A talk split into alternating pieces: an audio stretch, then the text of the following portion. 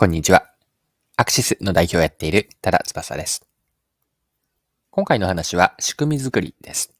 人が自らやりたくなる環境をどうやって作るのか、こんなテーマで話ができればと思います。面白いと思ったある接客アプリ。こちら、スタッフスタートというんですが、スタッフスタートから学べることを掘り下げていきます。よかったら最後までぜひお付き合いください。よろしくお願いします。はい。ご紹介したいのは接客アプリのスタッフスタートなんですが、スタッフスタートがアパレルの販売員の方に欠かせないツールになっているとのことなんです。こちら日経新聞の記事で紹介されていました。記事から一部抜粋をして読んでいきます。オンライン接客支援のバニッシュスタンダードの接客アプリがアパレルなどの販売員に欠かせない業務インフラになりつつある。EC サイトや SNS に着こなし写真を投稿できるもので、導入ブランドは2000を超え利用者も20万人に迫る。オンライン接客も手掛ける令和の店員が相次ぎ誕生している。バニッシュスタンダードのスタッフスタートは、小売店の販売員が専用アプリから自身の着こなし写真やコメントなどを複数の EC サイトや SNS に一斉に投稿できるサービスだ。写真に商品情報を紐付けて買い物画面に誘導する。販売員の投稿写真は有名人やモデルとは異なる親近感を消費者が抱きやすい。社員インフルエンサーとして全国にファンを増やすカリスマ的な販売員が相次いで誕生している。オンラインがきっかけとなり、実店舗に来訪する顧客も多い。はい。以上が日経の2023年1月20日の記事からの引用でした。この接客アプリのスタッフスタートで注目したいのは、販売員に成果や実績を見せているところなんです。自分の接客がどれぐらいのお客さんどれぐらいお客さんの購入につながったのかがアプリでわかるようになっているんです。この部分について記事からまた読んでいきます。どの投稿がどれぐらいの購買につながったかがわかる機能を備えており、販売員本人にも実績が通知される。バニッシュスタンダードの小野里 CEO は、成果が見えないと業務負担が増すばかりで疲弊してしまい、仕事の満足度が高まらないと狙いを明かす。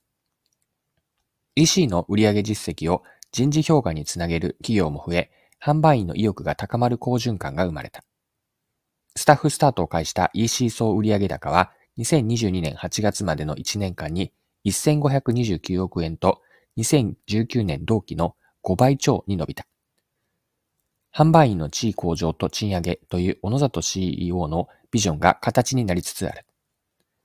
はい、ここまでが記事です。アプリからの自分の投稿でお客さんに喜んでもらえて、まあ、創意工夫が結果につながれば、また次もやってみたいという好循環が回っています。実績が可視化されることで、販売員のモチベーションが高まっているという社内への良い影響も、スタッフスタートはもたらしています。はい。では、ここまでが前半のパートに当たるんですけれども、後半では、この接客アプリのスタッフスタートから学べることについて、後半のパート、ここから学べて学んで掘り下げていきましょう。スタッフスタートでは試しにやってみてうまくいったかが数字やお客さんの反応かがからわかるようになっています。実験をしてフィードバックから学習するという PDCA サイクルが回っているんです。アイデアを思いついて、まあ、それをやってみると、結果が返ってきて、まあ、そこから学びを得る。こういうプロセスを繰り返すことで、どのお客さんと自分は相性がいいのか、人気の服や着回し、自分の得意な接客方法など、まあ、自分なりの勝ち筋が見えてくるんです。で、スタッフスタートが良いのは、このやってみようと思える仕組みになっていることなんです。人から強制的にやらされるのではなくて、主体的に取り組む、いわばどこかゲームのような楽しさが見て取れます。ゲームのサイクルがあるんですが、それはまず興味を持ってやってみる。で達成すると。その時にフィードバックが返ってきて、次にまたやりたくなる。まあ、こういった循環、ゲームのようなサイクルが回っていると。まあ、興味を持ったこと、やってみたいと思ったことから、行動へのハードルをどれだけ下げるのか、下げられるのか、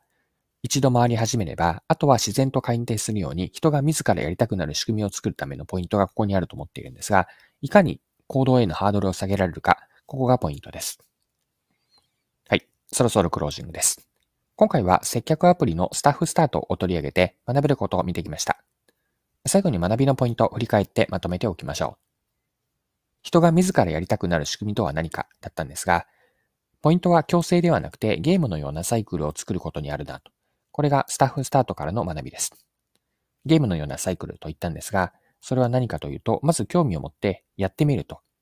ここのハードルを低くして、そして達成してフィードバックが返ってくる。そのフィードバックを見て、どこが良かったのか、そうではなかったのか、そこから次にまたやりたくなる、まあ、創意工夫をしていく。そしてまたやってみると。こういったサイクルが回って、好循環として回っているんです。まあ、人が興味を持ったこと、まあ、ちょっとやってみたいなと思ったことから、いかに行動へのハードルを下げられるか、ここにポイントがあります。はい。今回目標なお時間を使って最後までお付き合いいただきありがとうございました。それでは今日も素敵な一日にしていきましょう。